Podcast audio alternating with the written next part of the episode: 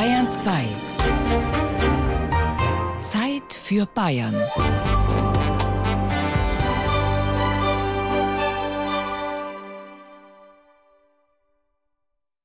Mit Ewald Ahrens herzlich willkommen.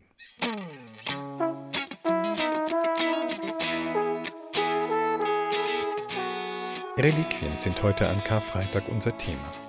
Ein persönliches Reliquium für mich, das sind wohl die Tagebücher meiner Großmutter. Sie hat sie mir vererbt und ja, das kann man wohl sagen, sie sind mir heilig. Ich würde sie nicht weggeben können.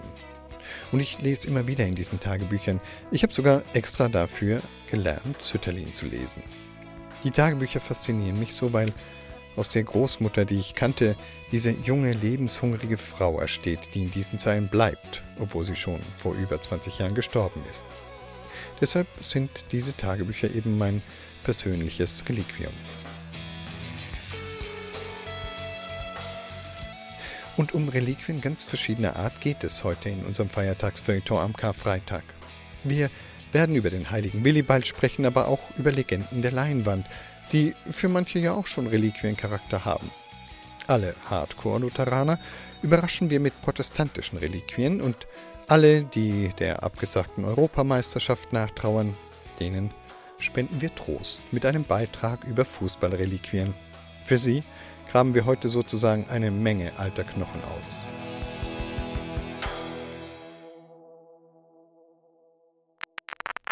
Reliquien. Heilige Brocken. Archivreliquien. Splitter aus dem BR-Reliquiar.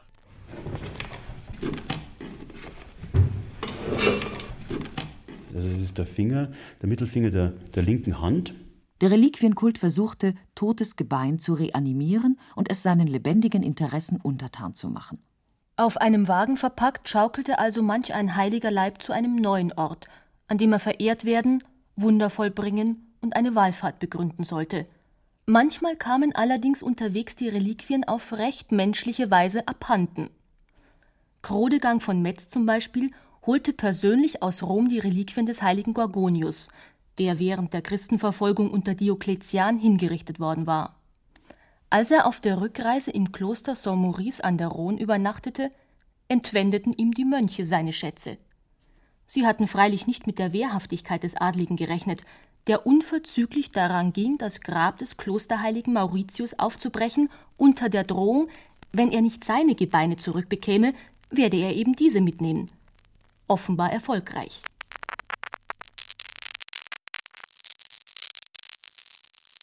Ein Splitter vom Kreuz Christi, klar, das muss ja eine Reliquie sein. Allerdings gibt es vom Kreuz etwa tausende von Splittern, die wohl für zehn Kreuze reichen würden, und alle, alle sind heilig. Das Schlüsselbein von Petrus ist wohl auch eine richtige Reliquie. Aber wie sieht es denn mit dem umstrittenen Turiner Grabtuch aus? Oder sagen wir mit einer Flagge des Fußballclubs Turin? Die Frage stellt sich schon, ob das alles Reliquien sind. Hören wir uns doch erstmal an, was wir eigentlich so ganz genau darunter zu verstehen haben. Thibaut Schremser erklärt uns das quasi mit Reliquien aus dem Hörfunkarchiv des Bayerischen Rundfunks, also mit Hörsplittern aus alten und weniger alten Radiosendungen. Reliquien. Heilige Brocken.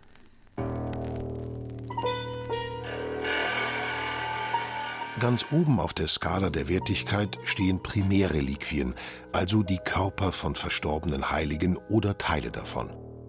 Also da sind Milchtropfen aus der Brust der Maria, Haarlocken von der heiligen Anna, Blutstropfen, Dornenspitzen aus der Krone und derlei Sächelchen mehr. An zweiter Stelle kommen Berührungsreliquien, Dinge, mit denen der Heilige oder sein Leichnam Kontakt hatte. Die Klassifizierung entstand deshalb schon im vierten Jahrhundert, als die Nachfrage nach heiligen Gebeinen, nach heiligen Tüchern oder Kreuzsplittern immens angestiegen war. Eine Reliquie zu besitzen, die speziell mit dem Kreuzweg Christi in Verbindung stand, war das Beste überhaupt. Mürbe Knochen als metaphysische Teleskope ins Jenseits? Man kann die Wirkung, die dieses Objekt auf den vor ihm knienden Gläubigen haben muss, gar nicht hoch genug einschätzen. Vom Zufall gesammelte Scherben der Vergangenheit, in denen sich die Ewigkeit spiegelt? Man betet erstmal nicht den Knochen an, man verehrt, indem dass man diese Reliquie verehrt, eigentlich den Heiligen selbst. Weiß schimmernde Schädel unter durchsichtigen Schleiern, große dunkle Augenhöhlen. Daneben Arm- und Beinknochen, Schlüsselbeine, Fingerknöchelchen und Hirnschalen. Kleine Kästchen aus Glas, in denen sich, fein säuberlich in rote Seide gewickelt, Reliquien befinden. Dabei hatte es bis ins zehnte Jahrhundert hinein als Frevel gegolten, tote Glaubenszeugen zu zerschneiden oder sogar ihren Körper auszukochen, wie es beim Kirchenlehrer Thomas von Aquin geschehen war, um ihn bequemer in Reliquien zerteilen zu können. Politik, Kommerz, Tauschhandel, all das spielt im Umfeld der Reliquien eine Rolle.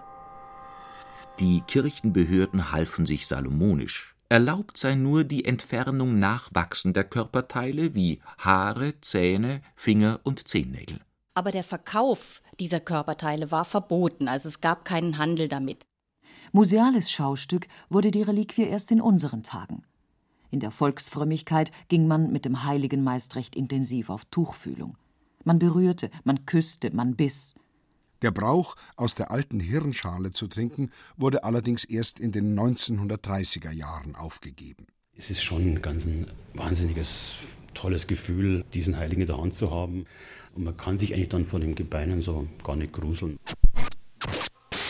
Reliquien heißt Übrigbleibsel. Vom Heiltum, so das alte Wort für Reliquien, erhoffen sie sich Heil und Heilung. Wenn man so will, versuchte die Reliquie jenes Loch aufzufüllen, in welches das Leben und die Zeit ständig fallen. Sicherlich eine klassische Sisyphusarbeit, in Anbetracht des tödlichen Schweigens dennoch eine echte Alternative.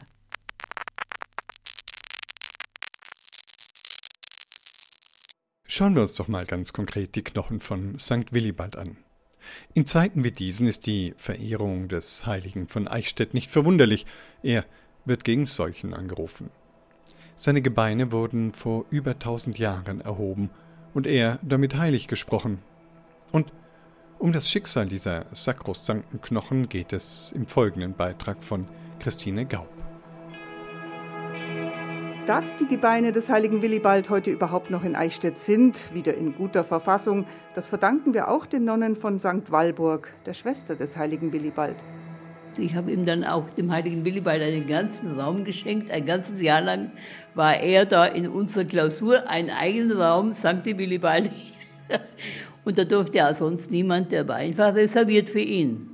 Franziska Kloß war damals Äbtissin und sie erinnert sich noch ganz genau an diese aufregende Zeit vor 15 Jahren.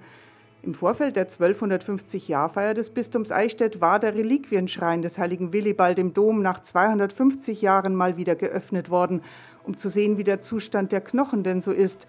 Das ist bei großen Heiligen alle paar Jahrhunderte so üblich. Das Ergebnis war erschreckend, erklärt der Biologe Bruno Hügel, der damals mit eingeschaltet wurde.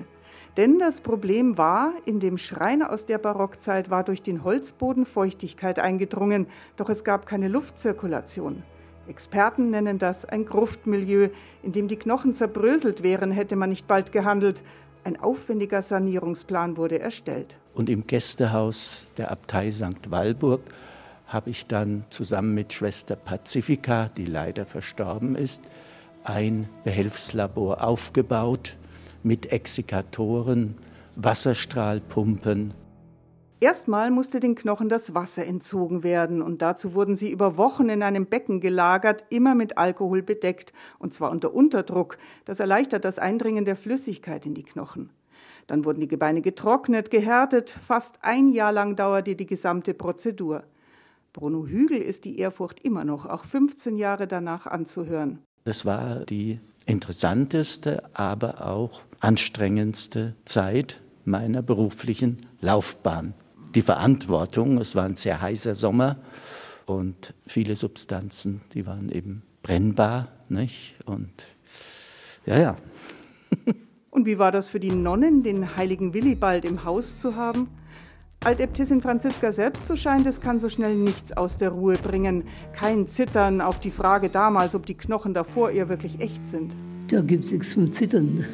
Die, Reliquien lagen da und wurden sogar auf den Tisch bei uns gelegt. Und was ganz besonders innig war, plötzlich die große Kommission, der Herr Bischof, ein Rechtsgelehrter und viele andere von der Hohen Geistlichkeit waren da.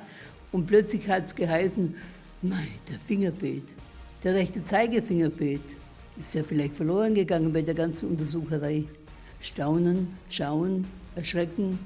Und dann habe ich mir, ich war dabei gestanden, etwas im Hintergrund.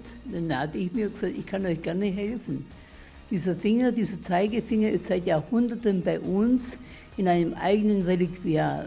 Habe dieses Reliquiar aus der Gotik geholt, den Finger gezeigt und es war exakt der Finger, der auf diesem Tisch liegenden Knochengerüst gefehlt hat.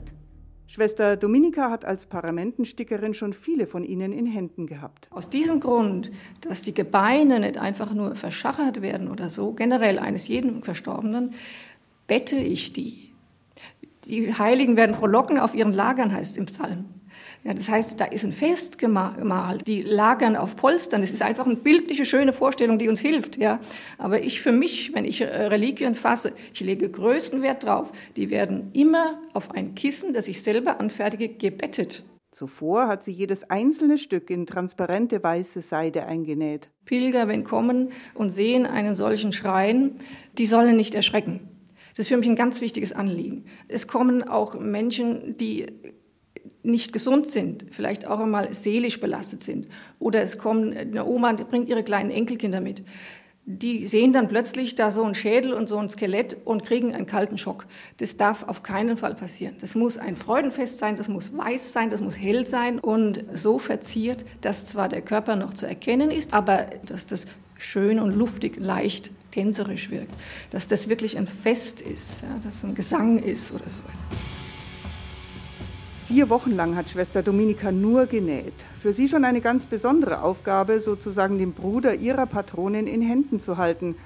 Walburga, wie ihr Bruder Willibald im 8. Jahrhundert aus Angelsachsen als Missionarin nach Deutschland gekommen, wirkte zuletzt in Heidenheim.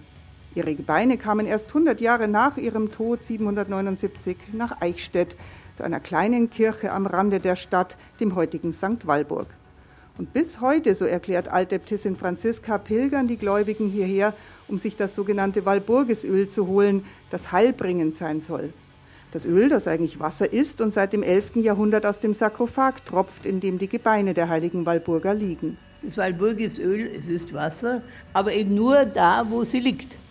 Und das Jahr für Jahr tropft, tropft, tropft. Wunderbar. Ein herrliches Zeichen des Weiterfließens der Güte Gottes der Güte der, dieser großen Heiligen und sie ist einfach lebenswürdig.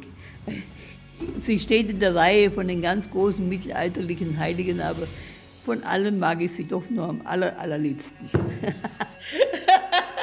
Unseren Umgang mit Wundern und mit Reliquien sieht Altäbtissin Franziska mit großer Ehrfurcht, aber auch mit Pragmatismus. Wir sind Menschen mit Sinnen. Wir müssen was sehen können, wir müssen das tasten können, wir müssen das wohin gehen können, wir müssen pilgern können. Wir können genauso gut jetzt theoretisch zum Grab meiner Oma pilgern, aber das, die ist jetzt nicht so exponiert bekannt als große Heilige, sondern diese Zeugen des Bekennens oder des Martyriums, die werden hochgehalten, auch in ihren Reliquien.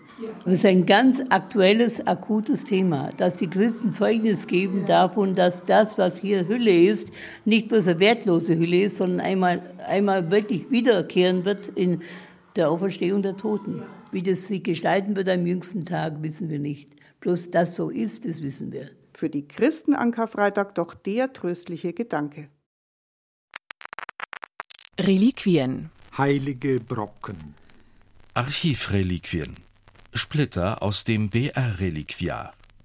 Die Knochen waren also nützlich, aber waren sie auch echt? Natürlich wurden Vorschriften umgangen, falsche Reliquien geh- und verkauft, gesammelt und verehrt. Was die Problematik der Echtheit des ehrwürdigen Materials anbelangt, so half bei fehlenden anatomischen Kenntnissen mitunter Geruchssinn und Gottvertrauen. Also ich habe praktisch alles quer durch den Heiligen Garten.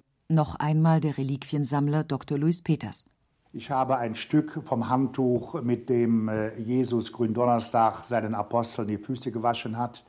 Ich habe eine Franse vom Sofakissen, auf dem das Christkind äh, gesessen hat. Ich habe Finger von Heiligen, ich habe Fingernägel, ich habe einzelne Haare, ich habe Hautfetzen, ich habe zum Beispiel ein Stück Fleisch von der Tante äh, von Jesus, ich habe ein Stück vom Stab des heiligen Josef, ich habe ein Stück vom Schleier der Mutter Gottes. Ja, Sie müssten mich eigentlich fragen, was ich nicht habe.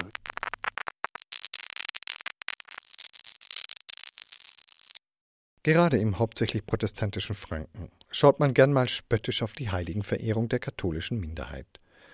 Ja, und dann ziehen wir verwundert die Augenbrauen hoch, wenn man uns nonchalant mitteilt, dass auch die protestantische Kirche ihre Kirchenheiligen hat. Und Reliquien. Hoppla, das wussten wir nicht, aber bitte. St. Sebald in Nürnberg macht's möglich. Reliquien sind ja nicht billig, dachten die Patrizier zur Zeit der Reformation. Und die Knochen sind ja auch noch gut. Also, warum wegwerfen?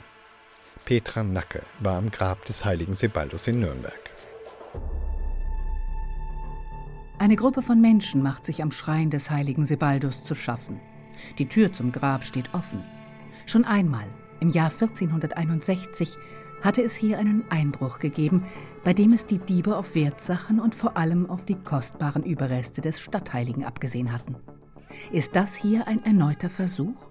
Aber warum am helllichten Tag? Und wieso sieht Dr. Martin Brons, der erste Pfarrer von St. Sebald, dem Treiben völlig ungerührt zu? Weil wir beschlossen haben, eben nach der letzten Graböffnung, dass es notwendig ist, dass alle halbe Jahre der Denkmalschutz eben eine klimatechnische äh, Untersuchung vollzieht. Und wir haben sozusagen bei der letzten Graböffnung in den äußeren Schrein so Messgeräte mit reingebracht und heute wurde das Grab geöffnet, der äußere Schrein, einfach um die äh, Klimageräte auszulesen. Kein Einbruch also, nur der Zahn der Zeit, der selbst an Heiligen nagt. Aber da wir gerade schon an kriminelle Handlungen gedacht hatten, was ist denn dran an der Geschichte, dass St. Sebalds Gebeine in einer Nacht- und Nebelaktion von Fürth nach Nürnberg gewandert oder besser gewandert worden sind? Ich glaube nicht, dass er geklaut ist. Aller Wahrscheinlichkeit nach war er eben einfach Pfarrer von der damaligen Mutterkirche Poppenreuth und hat quasi diese, so nenne ich das immer, neue Ansiedlung hier äh, unterhalb von der Burg oder späteren Burg seelsorgerlich betreut.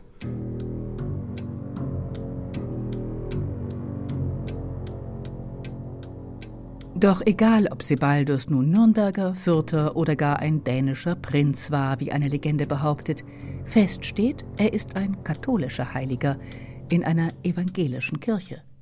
Somit ist er per se schon ein Außenseiter der Geschichte, denn bekanntlich verbannten die Anhänger Luthers im Zuge der Reformation nicht nur die Abbilder der Heiligen, sondern auch deren sterbliche Überreste meist ziemlich rabiat aus ihren Gotteshäusern. Also die Geschichte zwischen Reliquien und evangelischen Kirche ist natürlich eigentlich eine Geschichte einer Entfremdung. Und äh, in Nürnberg ähm, haben wir einfach eine Besonderheit in der Reformationszeit erlebt, dass die Reformation an sich schon, wenn man so will, sanfter äh, vonstatten gegangen ist, weil die großen Patrizierfamilien auch Acht gegeben haben auf ihre Kunstwerke und sich vor allem der innere Wandel im Umgang mit den Kunstwerken, aber eben auch mit den Reliquien verändert hat. Reliquien, also Körperteile von Heiligen oder Gegenstände, die in Beziehung zu ihnen stehen, gelten in der evangelischen Kirche nicht als Mittler zwischen Mensch und Gott. Auch die Bedeutung der Heiligen selbst verändert sich durch den lutherischen Einfluss. Sie gelten als Vorbilder, als Orientierungshilfen im Glauben, aber auch im täglichen Leben und werden so quasi geerdet. Auch Pfarrer Brons hat zum heiligen Sebaldus ein recht bodenständiges Verhältnis. Als wir im letzten Jahr, im Juli 2019, eben das Sebaldusgrab geöffnet haben, ähm, haben wir diese inneren Holzladen, in denen die Gebeine versammelt sind, geöffnet. Und da spürt man natürlich, wenn man das, die Reliquie rausnimmt, spürt man halt einfach den Schädel. Aber ich sehe das relativ pragmatisch. Jeder Medizinstudent hat schon mehr Knochen angefasst als ich. Also, und da ist dann nicht viel Unterschied, ob das jemand aus dem letzten Jahrhundert oder von gestern ist, der verstorben ist, oder von vor 700 Jahren. Doch ganz ohne Demut geht es dann doch nicht. Aber eigentlich wegen was anderem, nämlich dass sozusagen in diesem Akt dieser traditionellen Graböffnung sind eben unter anderem in den inneren Holzladen auch alle Urkunden der früheren Graböffnungen drin. Und dadurch bekommt man natürlich automatisch das Gefühl, dass man Teil einer langen Traditionskette oder langen Geschichte hier in Nürnberg ist. Und dann sieht man natürlich, zum ersten Mal war diese Graböffnung 1463 und dann eben so alle 30 bis 50 Jahre. Und dann wird einem automatisch bewusst, morgen bin ich auch nicht mehr da. Und übermorgen schaut dann einer die Urkunde so an, wie ich jetzt die von den meinen Vorgängern angeschaut habe.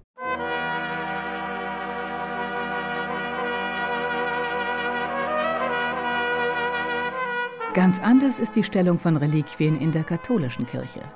Da ist es naheliegend, dass die beiden katholischen Sebaldus-Gemeinden, eine in Egling am Starnberger See, die andere im oberösterreichischen Garflenz, regelmäßig in Nürnberg nachgefragt haben, ob man ihnen nicht wenigstens ein paar Knöchelchen vom heiligen Sebaldus überlassen könnte.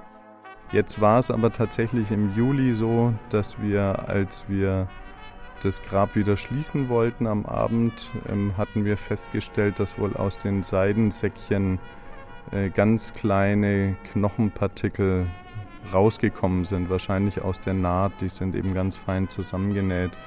Und dann hat sich eben unmittelbar vor Schließen des Grabes die Frage gestellt, was machen wir mit diesen Knochenpartikeln? Und da haben wir ganz kurzfristig entschieden, dass wir die eben den beiden Gemeinden, die immer angefragt hatten, überlassen. Das waren sozusagen 5 mm Stückchen. Sehr klein. also.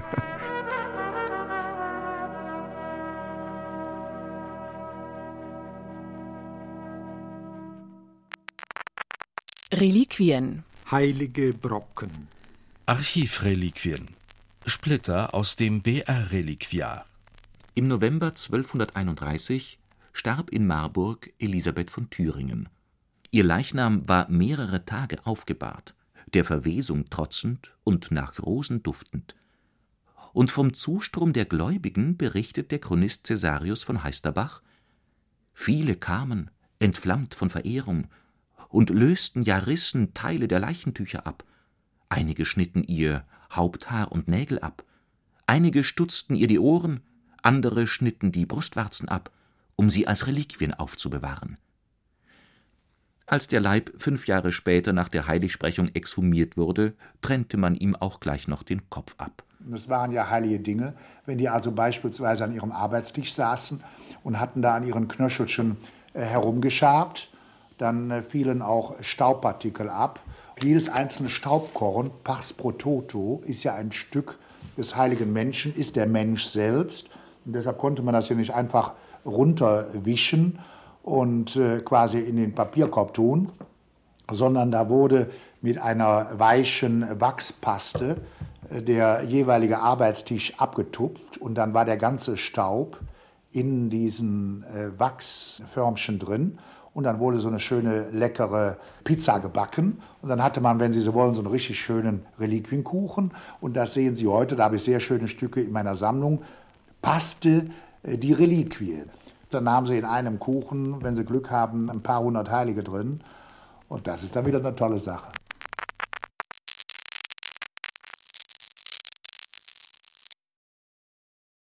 Zurzeit können wir keine neuen Blockbusters sehen. Der neue James Bond ist in den Herbst verschoben, aber die alten Folgen, die kann man ja jetzt wieder ansehen. Für mich sind diese alten Filme fast Reliquien. Wie das Bond-Girl Ursula Andres der See entsteigt, das vergisst man nie. Das sind so diese fast heiligen Filme, bei denen man den ersten Kuss tauschte und die einem immer noch Gänsehaut machen. Und wie bei Heiligen die Gegenstände, die sie einst berührten, selbst heilig wurden, so ist das doch auch so ein bisschen mit den Filmkulissen bei solch verehrten Filmen. Einige dieser legendären Filmrequisiten, die zeigt die Bavaria Filmstadt. Norbert Joa ging, als es noch möglich war, mit auf Filmtour und erlebte die Verzückung eines Siebenjährigen angesichts von, nein, nicht Jim Knopf und auch nicht Lukas, sondern von etwas viel dickbauchigerem, übermannsgroß. Wer ist denn das da? Das ist die Emma. Hier ist eine Dampflok. Der junge Mann ist sieben. Wie alt sind Sie? 63. Und wie alt waren Sie, als Emma in Ihr Leben trat? Oh, elf, zwölf, sowas. Man fühlt sich irgendwie so in die Kindheit zurückversetzt. Und dabei langen Sie an die Reling, ein Dampfrohr. Die ganzen Nieten sind hier. Toll, muss ich sagen. Also ich sehe wieder unser Wohnzimmer. Ich sehe wieder, wie ich mich sonntags immer auf die Puppenkiste gefreut habe. Kam ja jede Woche einmal. Sie himmeln die Emma ja fast an. ja, das waren schöne Zeiten. Ich bin mit, mit der Puppenkiste aufgewachsen. Das gibt es ja heute gar nicht mehr. Das ist Löwe ist los und Bilbo und seine Bande und ach, was gab es denn da noch? Das Urmele aus dem Eis. Es waren ja tausende von Sachen. Fällt Ihnen auf, dass Sie die Emma dabei gar nicht loslassen? okay, ich lasse jetzt mal los. Sie streicheln ein großes Eisenteil. Hm. Es verbindet einem eben mit schönen Seiten. Mit sehr schönen Seiten.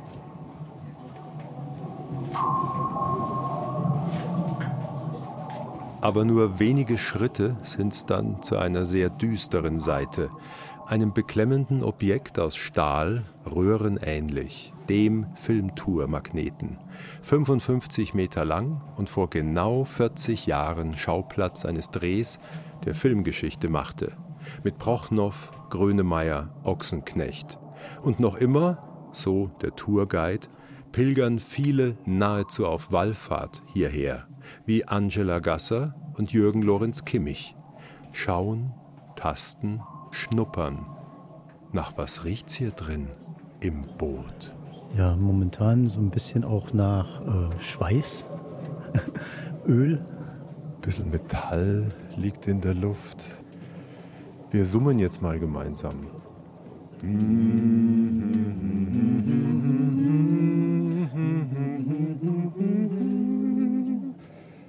Jetzt haben wir ja alle die Bilder im Kopf. Was macht so besonders, jetzt doch drin zu sein in diesem Teil? Dieses Gefühl der Enge, die ganzen Gerätschaften zu sehen, also die Motoren und alles, was dazugehört. Dieses Gefühl, dass im Zweiten Weltkrieg wirklich Menschen unter solchen Situationen gelebt haben. Und zwar nicht ein Tag oder zwei Tage, sondern teilweise Wochen oder teilweise auch äh, Monate unterwegs waren in so einer, ich sage jetzt mal, Konservendose.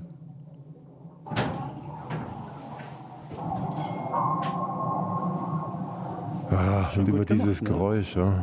Ja, schönes Sonargeräusch, ne?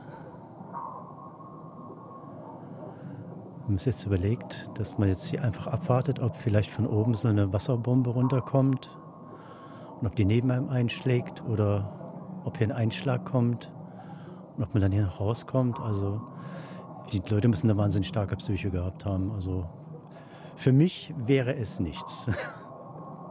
Und wir stehen hier am Periskop mit diesem Doppelgriff. Hier stand Jürgen Prochnow. Das finde ich beeindruckend. Den finde ich toll. Mhm. Sie haben es gerade mit beiden Händen angelangt. ja, man muss einfach mal hinlangen. Das heilige Periskop. Im echten Leben war es einst für tausende alliierter Matrosen ein unheiliges Periskop. Und was für den einen ein nichtssagendes Klassenzimmer, ist für den anderen eine Art heiliger Halle. An der Tür steht 10b. Willkommen in der, hm, ich sage jetzt einfach mal, Fuck you Goethe Gesamtschule. Kinopremiere November 2013. Sieben Millionen Zuschauer. Maria, die früher einen jungen Namen trug, stöckelt nahezu andächtig durch die Pultreihen. Die Erinnerung ist schon ein bisschen verblasst, aber es ist doch noch so, wie man es sich vorgestellt hat. Mag sich jemand an Chantals Platz setzen? Ja. Die Tische sind recht gewöhnlich und verranzt. ja, wie halt die normalen in den meisten Schulen. An der Klassenzimmerwand hängen noch die Wochentafeln. Bierdosendienst, Arschtrittdienst. Allerdings schon mehrfach erneuert, wie nahezu alles hier, in den Spinden, auf den Tischen, wie Tourguide Sven erzählt. sämtliche Schulmaterialien, weil halt eben dieser Hype so groß war, hat man dann gesagt, okay, hier die Besucher, die da reinkamen, oh Gott, ich brauche jetzt irgendwie den Stift von Chantal. Die einen haben dann das mitgehen lassen, die anderen haben das mitgehen lassen und dann hat man eben gesagt, okay, hier, wir müssen das festkleben, weil sonst räumen die uns hier das ganze Klassenzimmer dann quasi aus. Andere drehen lieber ihren eigenen Film. Zurück in der Eingangshalle. Rittlings auf dem weißen, zotteligen Glücksdrachen Fuchur, auf dessen Sattel die 63-jährige Emma-Liebhaberin von vorhin nochmal in die Jugend und durch die Wolken reitet. Aber er hat schon ganz schön Fell gelassen, sehe ich. Oder war der von schon immer so nackt? Nee, wahrscheinlich nicht, oder? Der hat schon mal mehr Fell gehabt. Obwohl, ich will nicht wissen, was der abgeschmust wird hier. Ich habe mir sagen lassen, nach 36 Jahren halbtot geliebt, ist dieses Requisit nicht mehr ganz das Original. Ah, okay. Aber wir schauen ihm mal in die Augen, die sind auf jeden Fall noch dieselben, wurde mir gesagt. Das stimmt. Die sind in einer Filmszene ja sehr gut zu sehen, wo er fliegt und dann die Augen auf und zu macht und dann das Lächeln, das sieht man hier ganz toll. Dann ist es fast schon wurscht, welche Teile noch original Ja, sind. das ist mir wurscht. Es langt schon, ihn so zu sehen und ja. Wir müssen jetzt zur Führung. Ah, wir müssen zur Führung? Mhm. Ah, wir müssen zur Führung? Vielen Dank und fliegen Sie noch durch ein paar schöne Erinnerungen Machen wir, machen mit wir. all den Objekten hier. Machen wir, Dankeschön. Tschüss. Tschüss. Über das Gewand Jesu wurde ja, so will es die biblische Erzählung, das Los geworfen. Das entspricht etwa Sotheby's heute, wenn eine Brille von Elton Johns versteigert wird oder ein Trikot von Diego Maradona. Und da sind wir auch schon beim Wert der Verehrung. Ein Trikot, das ein Sportstar selbst getragen hat, ist viel mehr wert als ein x-beliebiges Trikot aus dem Fanshop. Wir haben Blicke in die Reliquienschreine von echten Fans werfen dürfen. Der Kleiderschrank von Carlos ist eine Art textil gewordener Heiligenschrein der Fußballgötter. Auf weißen Kleiderbügeln hängen 40 Trikots fein säuberlich nebeneinander. Trikots der größten internationalen Fußballmannschaften. Das Besondere an dieser Sammlung? Alle Devotionalien sind in Kindergröße. Fußballfan Carlos ist erst sieben Jahre alt. Das ist von Juventus der Dybala. Das ist vom Club das Einlauftrikot. Das habe ich zu meiner Taufe bekommen. Das habe ich von meinem Patenonkel bekommen. Das habe ich mir gekauft. Das auch. Carlos hat einen spendablen Onkel, der ihn immer wieder mit den teuren Trikots versorgt, er spart aber auch sein Taschengeld für neue Schätze. Viele seiner bisherigen Schätze im Schrank sind an sich nur Merchandise, also Trikots, die der Star selbst nie gesehen, nie berührt, nie getragen hat. Doch nicht so das Heiligtum von Carlos, ein weinrotes Trikot des ersten FC Nürnberg. Das Trikot, da sieht man es zwar nicht, aber nicht mehr so gut, aber da war das ganze Trikot unterschrieben. Hier sieht man noch was da. Die Unterschriften der Mannschaft sind schon im Stoff verblichen. Die Begeisterung bleibt. Fußball emotionalisiert. Die einen machen Geld damit, verkaufen millionenfach Trikots, andere tun Gutes.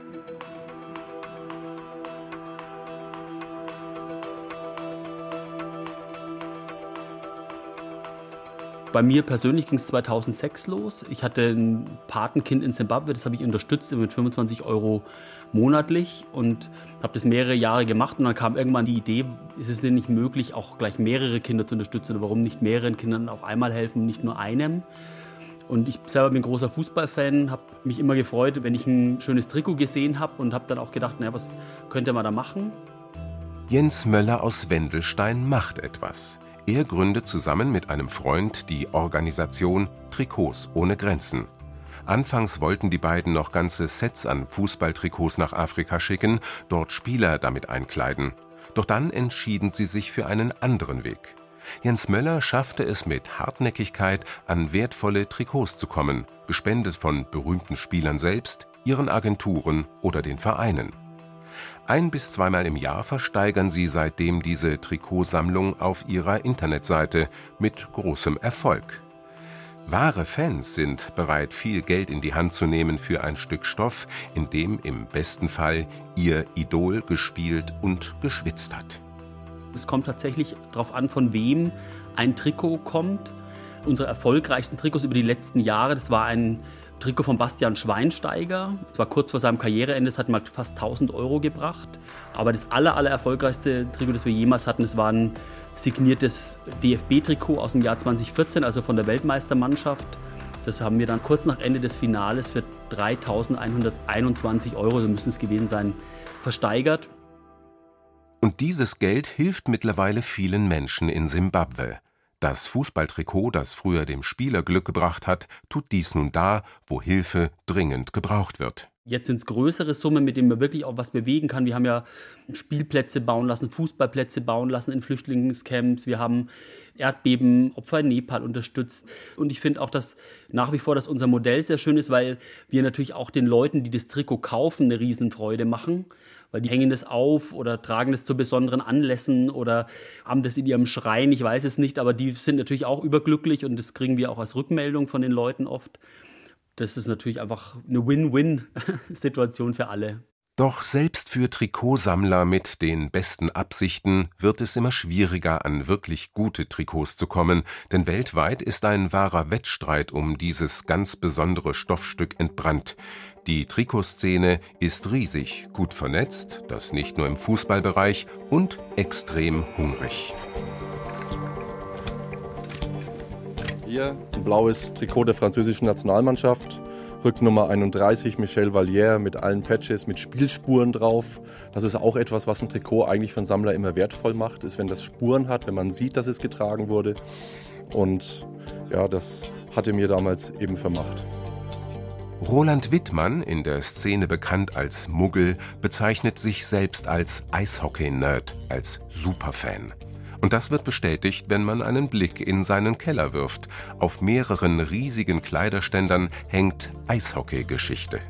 Also vor uns ist meine Trikotsammlung. Es sind alles in allem ca. 450 Trikots aus aller Welt, von allen möglichen Teams. Natürlich sehr viel von den Nürnberger Mannschaften, sprich EHC 80 Nürnberg, Nürnberg Ice Tigers, Thomas Sabo Ice Tigers, aber auch äh, Raritäten aus Amerika. Jedes Trikot hat so eine gewisse Geschichte hinter sich. Es kann sein, dass ein Spieler ein Jubiläumsspiel hatte, dass er ein besonderes Tor geschossen hat, dass er in der Saison irgendwas Besonderes erreicht hat. Und so erzählt jedes Stück Stoff so ein bisschen Geschichte. Für die einen ist so ein ziemlich teures Stück Stoff Teil einer milliardenschweren Marketingmaschinerie, für die anderen ist das Trikot gelebte Erinnerung, Emotion und eben stoffgewordene Leidenschaft. Jens Möller von Trikots ohne Grenzen hofft, dass er damit noch lange Geld für den guten Zweck sammeln kann. Und er hat ein Traumtrikot im Kopf. Was so die Königsklasse an Trikots wäre, sind die matchgetragenen Trikots. Das heißt also Trikots, die tatsächlich in dem Spiel getragen wurden von dem Spieler, am besten noch signiert und am aller, allerbesten wäre es natürlich noch, wenn er dann noch der Torschütze wäre. Und da würde ich mir wünschen oder fände ich es cool, wenn ich tatsächlich mal vom FC Bayern irgendein gutes matchgetragenes äh, Trikot bekommen würde, weil das hatten wir tatsächlich noch nicht. Aber ein Bayern-Trikot, matchgetragen aus einem wichtigen Spiel wäre eine feine Sache. Ich weiß nicht genau, ob Sie sich aus diesem Feiertagsfeuilleton über Reliquien etwas aufbewahren wollen, aber das müssen Sie auch gar nicht. Das tun wir nämlich für Sie in unserem Zeit für Bayern Podcast. Sie finden ihn unter bayern2.de und in allen Podcast-Apps jederzeit. Reliquien sollen ja vor allem Erinnerungen bewahren und immer wieder zurückrufen können. Einen guten Karfreitagnachmittag auf Bayern 2 wünscht Ihnen Ewald Ahrens. Reliquien. Heilige Brocken. Archivreliquien. Splitter aus dem BR-Reliquiar. Da geht es im Wesentlichen darum, dass man einen Körperteil eines bestimmten Toten aufbewahrt und mit diesem aufbewahrten Leichenteil irgendwie äh, die Vorstellung verbindet, in ihm sei Lebenskraft, Zauberkraft, geistige Kraft weiterhin wirksam.